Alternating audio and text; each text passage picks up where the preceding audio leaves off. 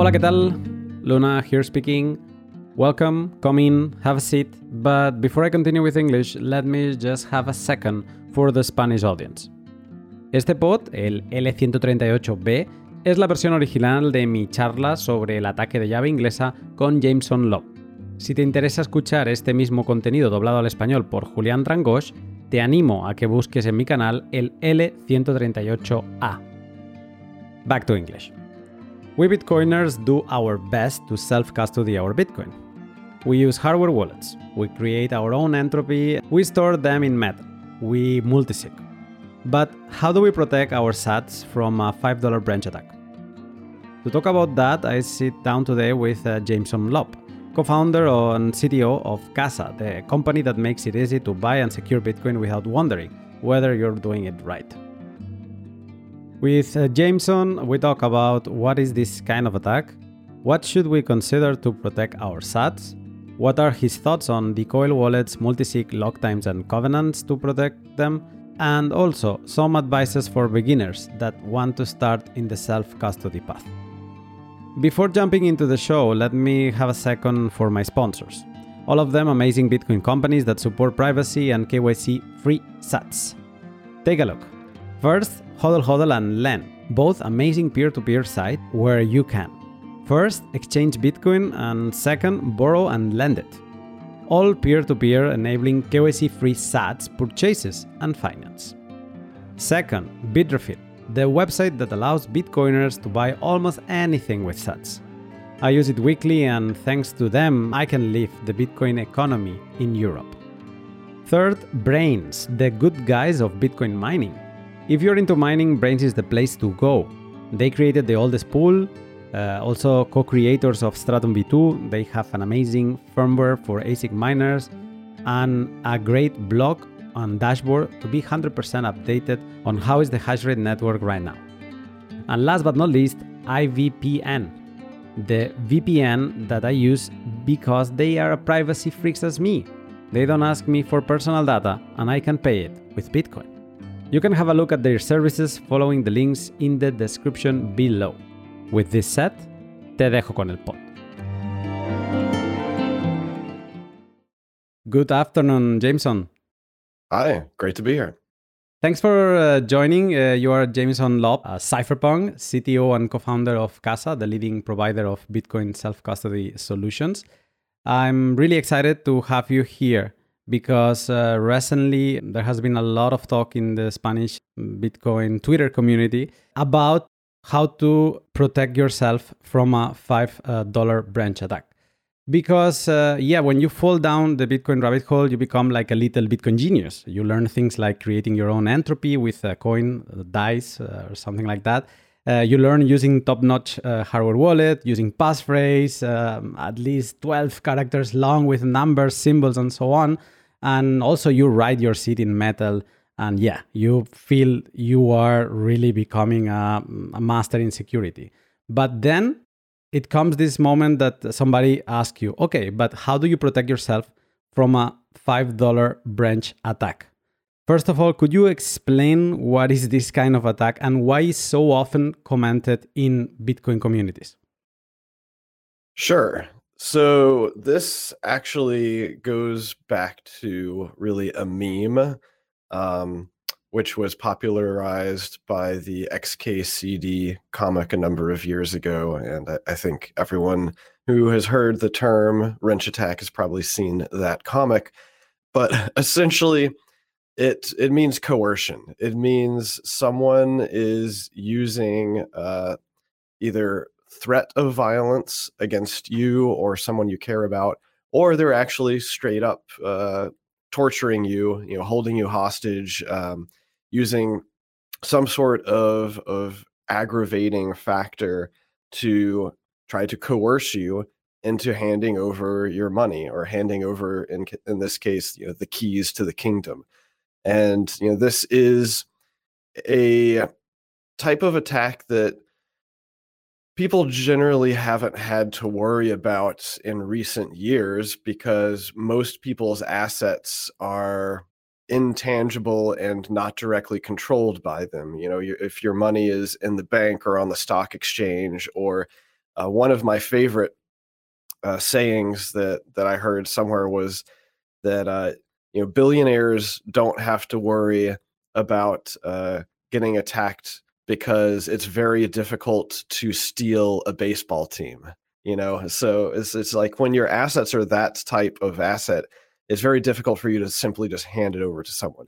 But now with Bitcoin being a a digital bearer asset. It's once again like gold or cash or something that you can just simply physically hand a large amount of value over to. So we have kind of come full circle again back to the days when people would, you know, hold their money in gold under the floorboards or whatever. So now you have to worry once again about the physical security aspects of being your own bank. So let's say that the main problem is to have access to a lot of funds with just a few clicks, no? Yes, it's it's the problem that it's you know it's highly liquid, it's highly uh, portable, and you you can basically lose it in an instant, um, and then there's no way to recover it, of course. So the ability to protect yourself against this type of attack means that you you actually have to consider yourself a potential point of failure. The worst nightmare for anybody, but especially for a Bitcoiner, is a home kidnap. Uh, do you have some information on how people normally react in relation to Bitcoin holdings when, together with their family, they are home kidnapped? Do they lie or fight, or do they want to give all the Bitcoin away to finish that suffering? It's a difficult topic to discuss because I think, or at least my guess, is that the majority of incidents we don't hear about. Uh, when when someone ends up having some sort of you know physical uh, threat or violence against them, unless it somehow you know gets leaked out by newspapers or something, in most cases, I think people are very unwilling to talk about this because they are afraid that it will make them an even bigger target for you know, future criminals to attack them like this. So we can only really talk about, of course, the cases we know about. I I do have a project where I try to keep track of all the ones that uh, have been made public, and I think we're somewhere around 80 or 90 different incidents over the past decade. And just offhand, from what we know, it seems like the vast majority of cases uh, when these people find themselves being physically threatened, uh, taken hostage, tortured, whatnot, uh, they almost always comply very quickly. Um, you know, people obviously don't want to be hurt or see other people they care about hurt. I'm only aware of maybe one or two incidents where people managed to successfully defend themselves against an attacker. And I think there were maybe a few other incidents where they didn't really do anything and the attacker gave up quickly and left. But it seems like most of the incidents, at least that we hear about, the attackers are successful in getting some, if not all, of the uh, the keys that that person was holding. That's uh that's not not very optimistic for us uh, holders, have to say.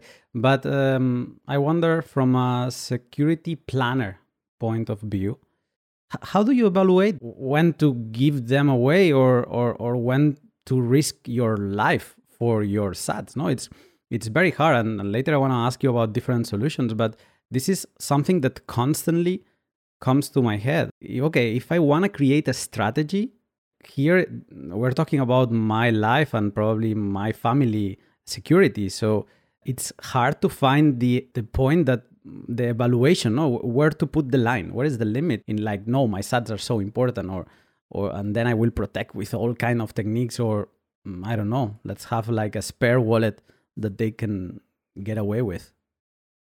Right. Uh, so yeah, there's a number of different questions and trade-offs that need to be made here. I would start off by saying that I don't think that anyone should um, value their Bitcoin more than their life or the life of their loved ones, and that you know, if you are in a situation where you're being coerced, then you should probably comply. Uh, you know, obviously there there's a, mi- a, million different variables of what an attacker could be like or could be doing, and you know, um, maybe it's an attacker who does not seem like they would actually be willing to go through with the threats. Uh, for example, there was an attack in Amsterdam uh, just a few months ago where the the guy basically told the attackers to stop bothering him and they ended up leaving without doing anything. Um, now you know that ended very well but there have been other attacks where uh, you know, the attackers did use physical violence uh, when there was resistance put up. But i think there's the, the first question is uh, what are you even capable of giving the attacker so my stance is that if you're trying to protect a life changing amount of money that you're storing with cryptographic keys, then you shouldn't even have direct access to it. You know, it, it should be similar to trying to go to the bank and and completely clean out your account of your life savings. It shouldn't be as simple as just pushing a few buttons. There should be multiple different uh, types of authentication and um, you know physical movement required and time constraints. Uh, you want to make that process onerous. You want to make it slow. Um, and the reason for that is that you really shouldn't need to have uh, instantaneous convenient access to your life savings generally if you're going to be moving large amounts of money around it's for some major purchase or or large trade that you've been planning ahead of time for quite a while. So that the the inconvenience around that it really shouldn't be a major inconvenience, um, and the the security that you can get as a trade off with that inconvenience, it's uh, well, it's it's hard to even uh, put a price on it because if you put yourself in a situation where you don't even have access to the money, then it becomes a kind of a non-issue of like you know there's nothing you can do no matter uh, what type of coercion is being used against you. Now you know this of course gets us to the next question of well what is the attacker going to do uh, once once you start explaining to them that you can't give them anything uh, and and this is where it gets really tricky because what we're really doing now this is getting out of the realm of uh, talking about technical security measures and it's getting into the realm of speculative psychology. And we you know you you have no idea what your attacker's motivation and situation is going to be like. And you know it may be that they get to the point where they eventually believe you and then either they do nothing and leave or maybe they hurt you or or kill you uh, you know out of frustration um i i would hope but of course, this really depends on a number of variables. But generally, uh, a rational human doesn't kill another human if it's you know not going to get them anything. You know, it's all all that's doing is creating more risk for them and having law enforcement expend more resources to track them down. And um, you know, with my own experience uh, with different law enforcement cases, uh, you know the the amount of resources that law enforcement will put into tracking down a thief or a robber is very small in comparison to what they will put into tracking down a murderer. Maybe that takes me to somewhere else. That is okay. Maybe the attacker gets some information in that attack, and he gets to know that you have, let's say, ten bitcoins, but you cannot access them right now. That puts you in another position after the attack. Maybe they leave but now they have a very important information. They knew maybe you had some Bitcoin, but they didn't know how much. And 10 Bitcoins is good enough for them to, to try it again. I suppose that there is a, a, before and an after. This podcast is more about how to protect before there is a first attack, no? But the situation afterwards, I can imagine that you fall into full psychosis. Yeah, so uh, you know we may have gotten a little bit ahead of ourselves um, because whenever we're talking about security, you know this is a multi-layered uh, setup that you want to have. Like, uh, I think people probably focus on the actual key management and you know how am I storing and backing up my keys and you know what's the actual authentication uh, process required for spending the money. But you don't want the you know, technical uh, security measures around your keys to be the only layer of security. Just like when you're designing any type of security system, you want there to be multiple layers of barriers in place. And the reason for this is uh, is several fold. One, you you want to have like your your outermost layer of security to make you less likely to even ever be attempted to have someone attack you in the first place. And so, a couple of ways to do that. Uh, the first one, and what I consider the uh, most outer layer of security, is actually your privacy. So, if you have good, strong privacy, then very few people should even know that you have Bitcoin or a significant amount of Bitcoin in the first place. The fewer people who even know that you have this digital bearer asset, the fewer who can even entertain the idea of trying to plan an attack against you. The next layer of security that I consider is really just your your day-to-day physical and operational security you know how do you go about your day what is your your home security system look like?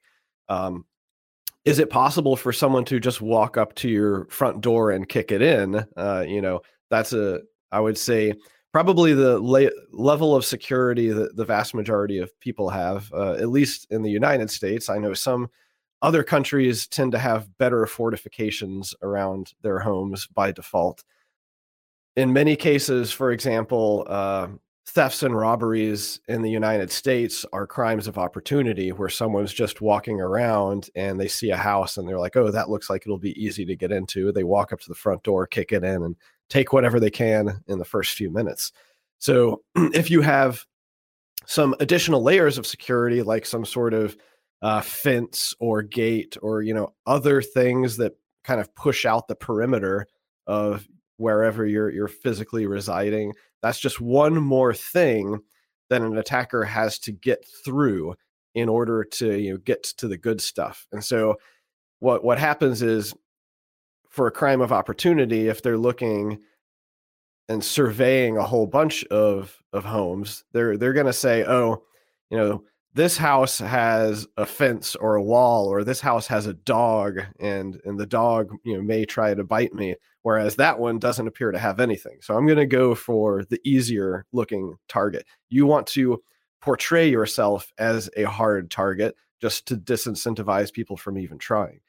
And then of course going on further from that there's the the question of well you know what are you capable of doing and defending yourself or what type of um, alarms and other things do you have in place that would alert you if someone was trying to break in? And and you know if you become aware that someone is trying to attack you uh, what are your your defense mechanisms? And of course there's a whole lot of different things that you can do. Um, and of course some of them are going to be jurisdiction specific based upon the laws in your area some more passive uh, systems like how fortified is your home and, and also some active uh, like sensors and, and so on. This is very interesting because uh, i'm from spain. I don't live now in spain. I live now in the north of europe and i see a huge difference. In spain everything is more fortified. Privacy is uh, more important and you would never have transparent fence nor a transparent window that people can see easy how do you live in your home? And here in the north is the opposite probably because of the need of light of more light but it's it's crazy how transparent is everything. I could study easily the life of my neighbor and, and learn uh, their routines. So that's a very interesting point that maybe i should start applying now that i live in the north. Um, but you touch on something that this was uh, spoken on twitter uh, the other day uh, about privacy I use a pseudonym. I don't appear in public with my face. So I believe that privacy is a is a feature, not a bug. But uh, some people say, yeah, but you know, in security, this is security through obscurity. And that shouldn't be the case. You should be ready to be full transparent and nevertheless your Bitcoin should stay safe. Is in this situation as bad to plan a security through obscurity system or you think that no that in some cases uh, is a good strategy? So if your only layer of defense is privacy then i would agree that you could call that security through obscurity. Um, you know if if all you're doing is hiding a bunch of information and anyone who finds where and how you've hidden that can can now attack you and get your money then that is what i would consider security through obscurity. Um, obviously i'm a big proponent of of self custody and setting up uh, distributed key systems uh, that are very difficult to attack both physically and digitally but you you still want to have privacy because that can reduce the chance that someone even tries to attack you in the first place. So you know it's it's good to think of this as um, you want to have a diversity of different protections in place, and um, w- that's how we get strength. Strength through diversity in having different types of security and authentication mechanisms and and privacy around as many different aspects of your life as possible. Uh, because what I think you'll find whenever I talk about Casa and, and the way that we think about architecting solutions is that our our primary focus is to prevent and eliminate single points of failure. And the way that you do that is through diversity you know having um, redundancy in, in, as many things as possible and um, and not using you know, the same exact types of security mechanisms multiple times. What do you think about having uh, this, uh, what I mentioned before, a secondary wallet? Let's say if you have 10 Bitcoin, so you have you have one Bitcoin there and you just convince them that that's good enough to live. Like if you think about thieves uh, as a, an entrepreneur, no? Not a legal one, not a, maybe not a moral one, but if you think about it, maybe it's good enough to take a Bitcoin away. So maybe it's a good time for you to leave and, and let me alone. What do you think about that? Um, and and so yeah, when, when whenever you're thinking uh, about your own setup, if you're you're thinking adversarially, you think like an attacker, then what we're really wanting to try to understand is risk and reward because yeah any attacker is going to have that same type of mindset of you know what are the risks that i'm taking to try to pull off this attack and what's the potential reward if i can pull it off? And and this is where we once again get into this uh, speculative uh, aspect of it because you don't know how sophisticated your attacker is going to be you don't know how desperate they're going to be uh, they they basically your attackers risk reward uh, mindset could be all over the place. They could be willing to take a really big risk for a really small reward, whereas we would expect a more rational person would only want to take a small risk for a large reward.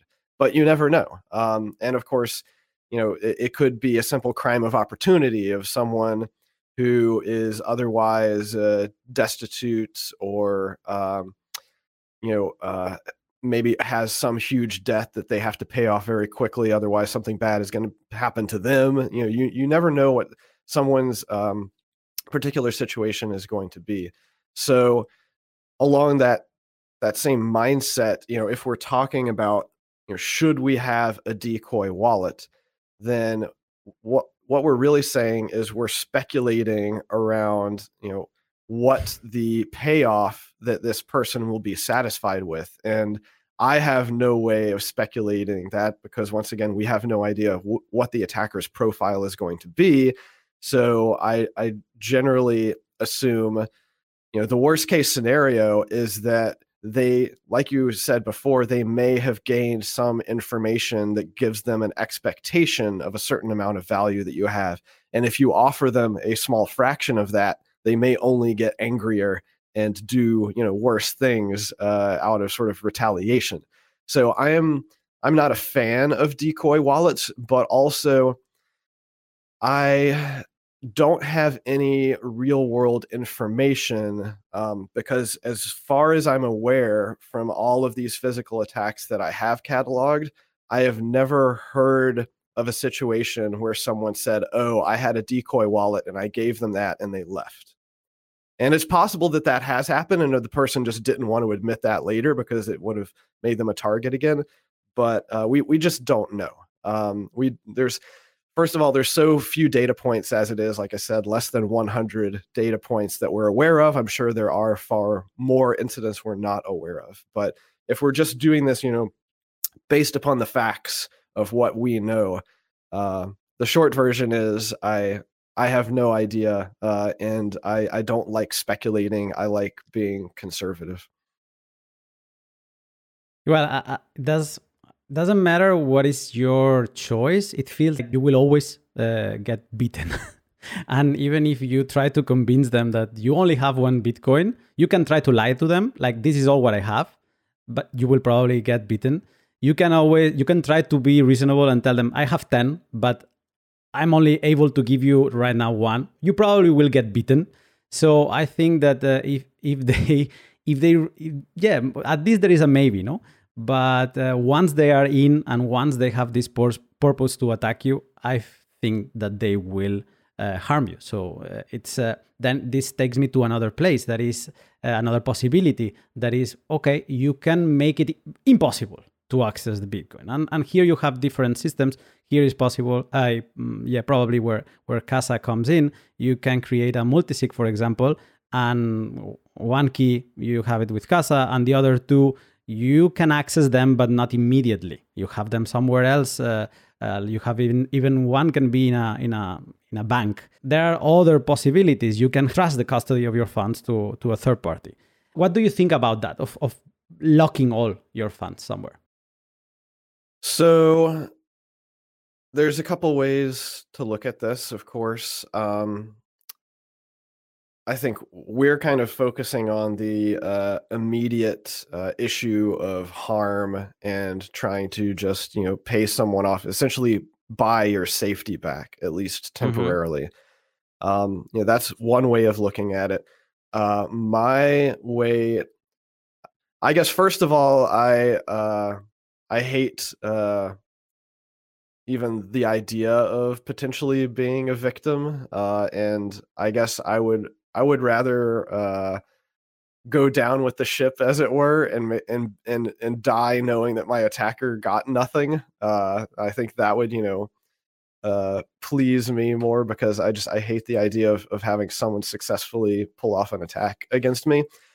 Uh, but you know, even putting those like individual perspectives aside, because neither neither perspective is right or wrong. It's just you know your own uh, uh, opinions on you know what you're willing to to have happen. The I think the broader issue is one of the entire ecosystem. And like one of the reasons why I'm such a big proponent of of really strong self-custody uh, is that like we said, this is a risk reward type of uh, situation that criminals are evaluating.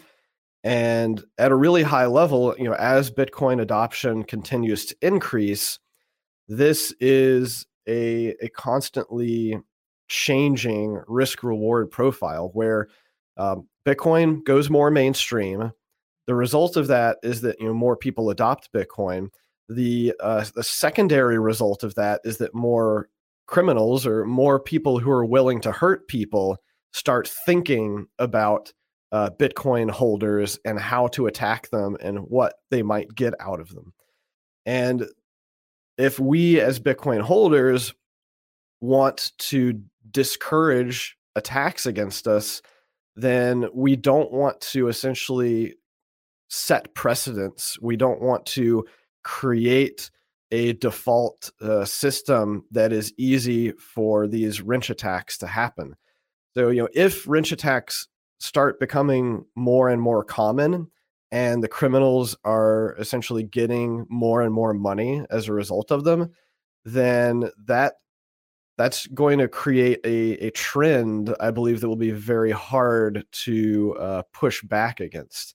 I think it's much better if we have the vast majority of you know, self custody Bitcoin people in a situation where they are able to repel these attacks. And as a result, the, the criminal element starts to see the, the risk reward as being uh, a higher risk with a lower chance of success. Uh, this is kind of you know a hand wavy, not it's not a quantifiable thing. It's more of a trying to you know steer the the whole direction of the security of the ecosystem. And in those lines, uh, there is an also another theory in the community that is not privacy, but the opposite to be completely open about how are you uh, storing your Bitcoin. Imagine that I say, no, no, no, I don't have access to my keys, and to move any Bitcoin, I have to do have a call with Casa, and they have to see that everything is okay. Let's say, or no, or I have to request, and it's 24 hour um, delay, and I'm con- I'm completely mm, clear on it, so that I'm mm, nobody nobody thinks that I'm a uh, a candidate for an attack. What do you think about that? Yeah, so um, I don't know if this is just an American thing, but um, have you ever been in a, a, store, or at least in America, it's usually gas stations or stores that are open 24 hours a day, you know, and, and at higher risk of like a, a, a nighttime robbery. But it, there's a, a number of these type of stores where they will have signs that say, you know, cashier only has $50 and all the money gets put into the safe, you know, every 12 hours and the safe is on a timer that can only be open like once a week with the right key. And they put that sign at the very front. Uh, so, you know, this as a, um, like you said, a, a sort of transparent security mechanism, there is good precedent for this. There is reason to believe that that will dissuade a lot of people. And so, you know, saying if if you're gonna go the route of saying being like a, a publicly known Bitcoin holder, um, which you know there are reasons to do that if you want to you know help the adoption of of the ecosystem. Then you know saying you know uh, this Bitcoin holder does not have access or does not have direct access to their keys to their funds. Uh, it's the same type of thing, and that ought to dissuade most people. Um, you know maybe maybe someone will choose not to believe you and, and try anyways but um i think i think you know putting that type of security statement up front I, I don't really see any downsides from it if you're already um, open about being a bitcoin holder. Uh, this is a very interesting point. And and then also another topic that uh, we spoke a lot uh, was about lock times. Some members were saying that they believe lock times are the way because even and even to publish it no like hey my funds are are are, are mm, under lock time so that an attacker uh, doesn't want to attack them in my opinion i i'm not a very big fan but i wanted to know what's your opinion on lock times yeah, I'm not a fan for multiple reasons. Uh, the first reason is there simply are not many Bitcoin wallets that make that a user-friendly feature. The next reason is that you know if if you do put your funds into a lock time address, then you have to have either you have to have some mechanism to keep renewing that. So it becomes a question of, you know, are you locking them for a month? six months, a year, 10 years, and, and, and then, you know, if so, you know, how do you ensure that you relock them uh, as soon as they become unlocked? There's also issues around recovery of these wallets. Whenever you start putting lock times into the redeem script of a Bitcoin uh, address, you're creating non deterministic data, which means you can no longer recover your money with only the seed phrase. So you're now going to have to start creating backups with other data.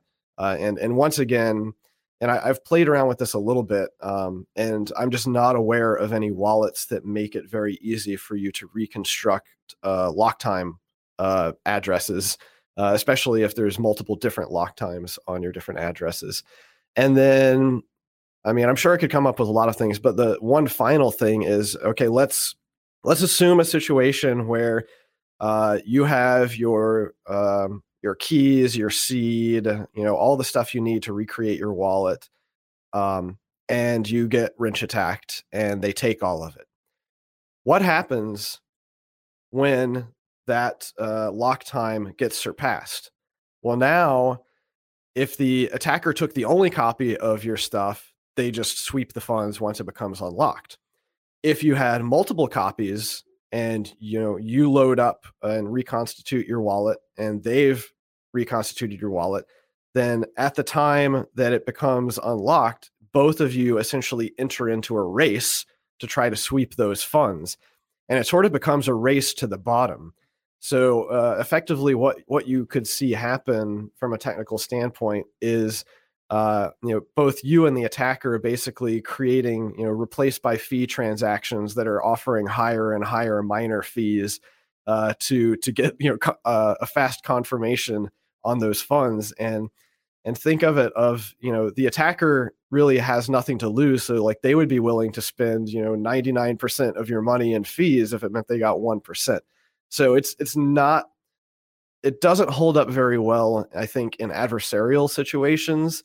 It also um, makes, I believe, the chance of loss due to just user error uh, a lot higher. And that's, you know, we're spending this entire episode, of course, talking about physical attackers, but I, I do want to make it very clear that in the grand scheme of things, you're far more likely to screw up and just simply lock yourself out of your own money than you are to have someone physically attack you for your keys. Yeah, I said that I'm not a big fan of of uh, lock times, uh, basically because of a fee raise. I believe that if you don't uh, include uh, the lock time inside the redeem script, then it's public to everyone. When is the lock time uh, finishing? No, am I right in this? Uh, well, I mean, there's multiple. Okay, so there's multiple ways to do lock times, and I am assuming that you're going to use the check lock time verify way, which means that you basically have a redeem script that has either the block height or the timestamp uh, in, I think, milliseconds uh, or seconds uh, in the redeem script. So that, uh, you know, the the address, the Bitcoin address that gets seen publicly on the blockchain where you deposit into it you know that's a hash of the redeem script. So nobody knows what that that actual block height or timestamp is until you spend from that address. Uh, so that means of course you have to be storing that information somewhere yourself if you want to be able to reconstitute and spend from the wallet yeah, and if not, uh, because this is what was coming to my mind, no? there is this uh, in in every transaction there is uh, this parameter of lock time. I think it's the last four bytes of of uh, of every transaction. Normally set to to zero zero zero zero, uh, but uh, I suppose that that can be that could be used outside the redeem script. But then so so that is the the nLockTime parameter, which has been around for quite a long time. However. You know, you know it may be that people get confused because like i said there's three different types of time locks in bitcoin and they all do different things. The nLockTime that is public you know on every transaction um, that means that the transaction is not valid to be you know published broadcast and confirmed before that specific time so if you're using that type of uh, of lock on your transaction, it's not it actually even propagate. Prov- uh, well, yeah. So uh, the way that you would have to do uh, that type of lock time is what it what you're really doing. It only really works if you're creating a pre-signed transaction that is spending money uh, to go somewhere. And there are a lot of cool things that you can do with that. You know, you can start creating these like different uh, transaction chains that you know move money around and like basically creating a, a vaulting protocol. Uh, but I believe that is generally not what people are are thinking about when they say I want to you know lock time all of my money. And what they really want in that case is the uh, check lock time verify functionality, which goes into the redeem script. Are you excited about uh, Covenant?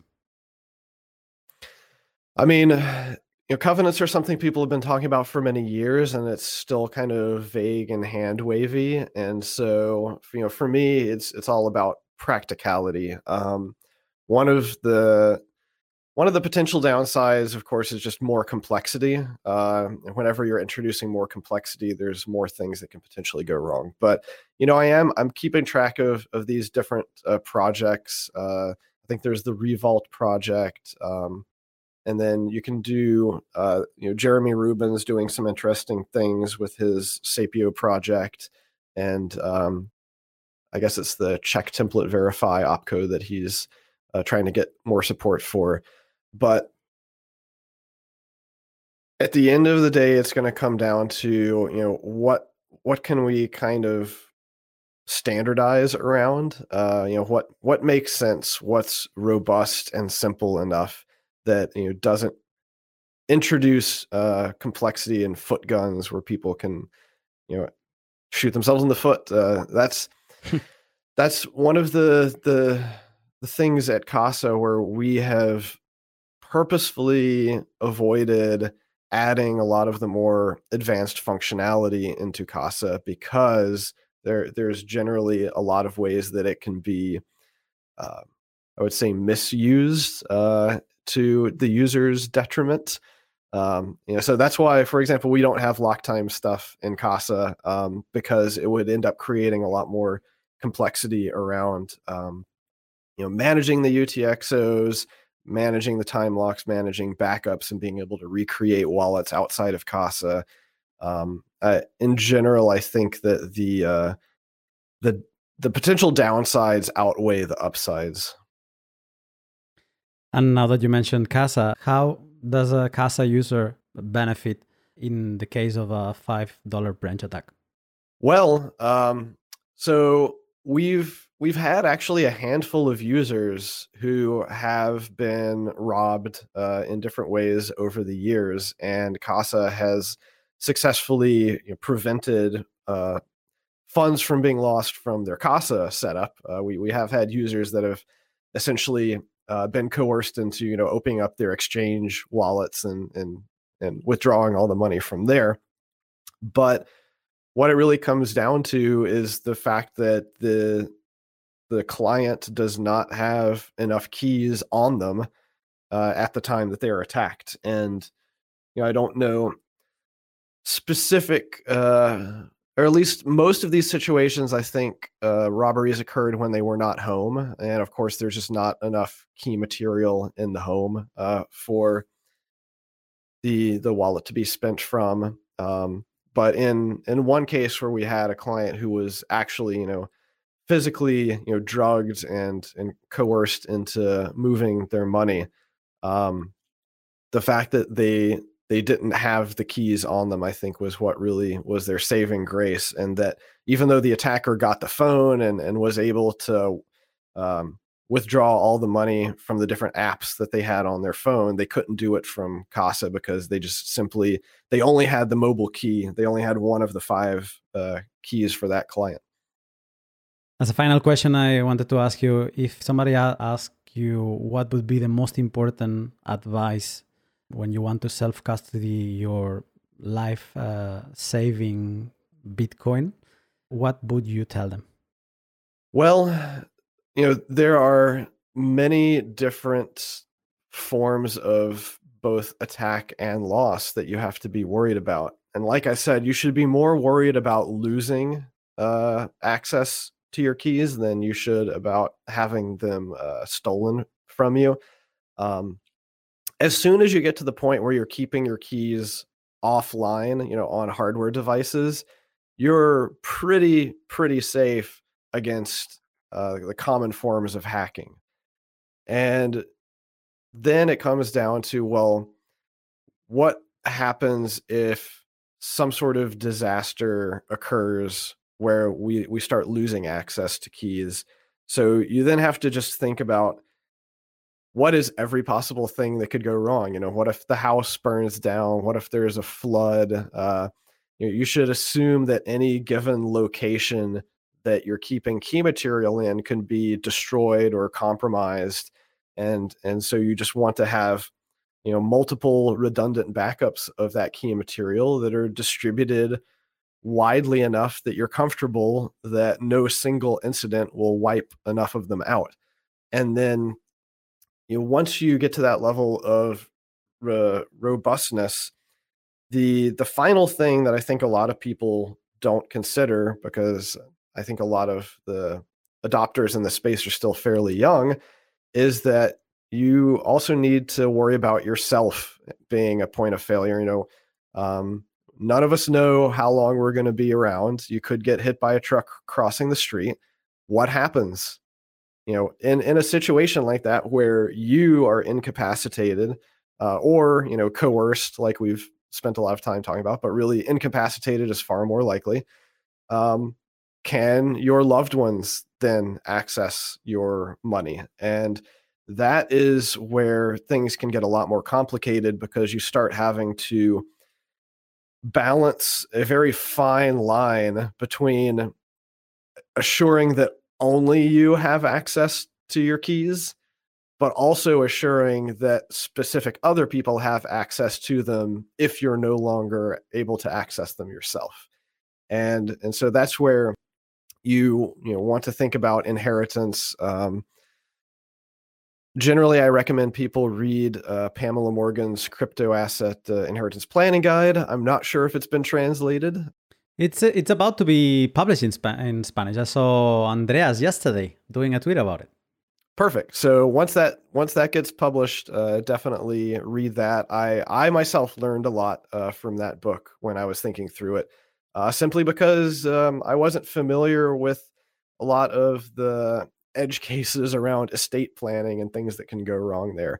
Um, but over the past uh, year or two, that's also something that we've spent a lot of time at Casa thinking about, both from a technical standpoint and a, a legal standpoint of you know how do you build um, you know key and wallet recovery into the estate planning process and and how do you make sure that it's bulletproof? Because you don't want to create a fragile system that you never test and then once you're gone, your your family gets together and tries to figure out how to follow your instructions and finds that they don't know how and they essentially can't recover your money. They are not pirates and they they don't want to be looking for the treasure for for many years.